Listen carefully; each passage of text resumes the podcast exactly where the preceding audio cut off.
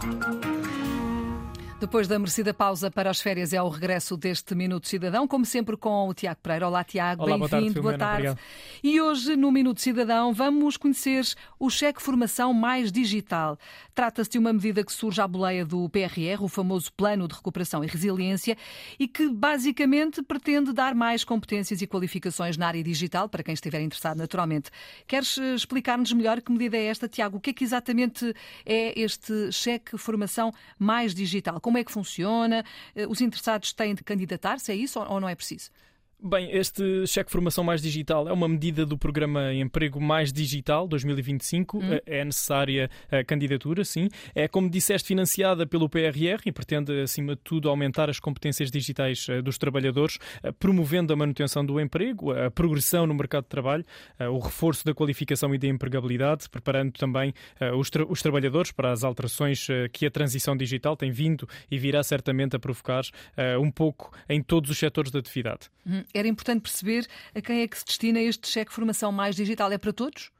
Uh, Destina-se a trabalhadores eh, de uma empresa ou entidade empregadora, por conta de outrem, uhum. uh, a trabalhadores independentes com rendimentos empresariais ou profissionais, uh, empresários em nome individual, sócios de sociedades unipessoais e, no caso de trabalhadores estrangeiros, devem ser detentores de residência legal em Portugal. Olha, e quem estiver interessado uh, em apresentar uma candidatura a este cheque formação mais digital, como é que deve fazer? Qual é a forma mais rápida, mais fácil, mais eficaz? Bem, a apresentação de candidaturas é, é feita através do portal do IFP Online. É necessário o registro prévio uhum. uh, no portal para que a candidatura seja então submetida. Uh, para além disso, é necessário reunir alguns documentos, como por exemplo os comprovativos de situação contributiva regularizada perante a Segurança Social e também a Autoridade Tributária, ou a declaração de autorização de consulta dada ao IFP.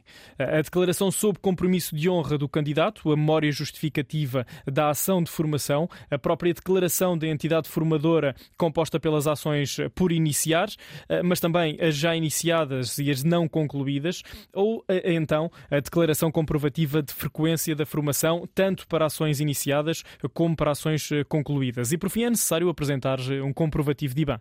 Portanto, são esses os documentos que é preciso reunir Exatamente. para avançar então com essa candidatura para o cheque formação mais digital.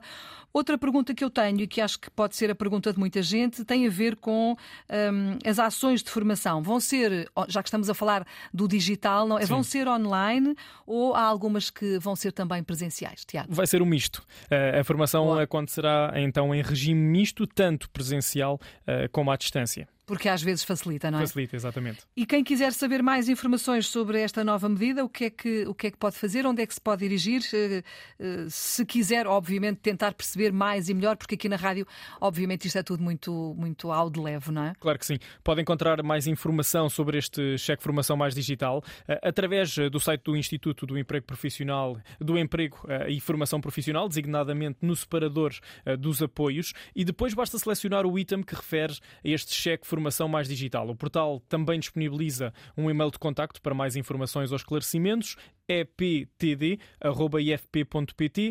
e é, é Está lá tudo, não é? Está lá tudo. E aqui também todas as semanas com a ajuda do Tiago Pereira, da AMA, a Agência para a Modernização Administrativa. Basicamente o que nós queremos é simplificar, é tornar tudo isto mais rápido, mais ágil, para que a burocracia tão... Tenha a tendência exatamente, para diminuir. A tão grande burocracia exatamente. que nos atormenta no dia-a-dia -dia, tenha a tendência para diminuir e que seja tudo é mais fácil. Necessário. Obrigada, claro Tiago. Até para a Obrigado, semana. Obrigado, até para a semana. Antena 1. Liga Portugal.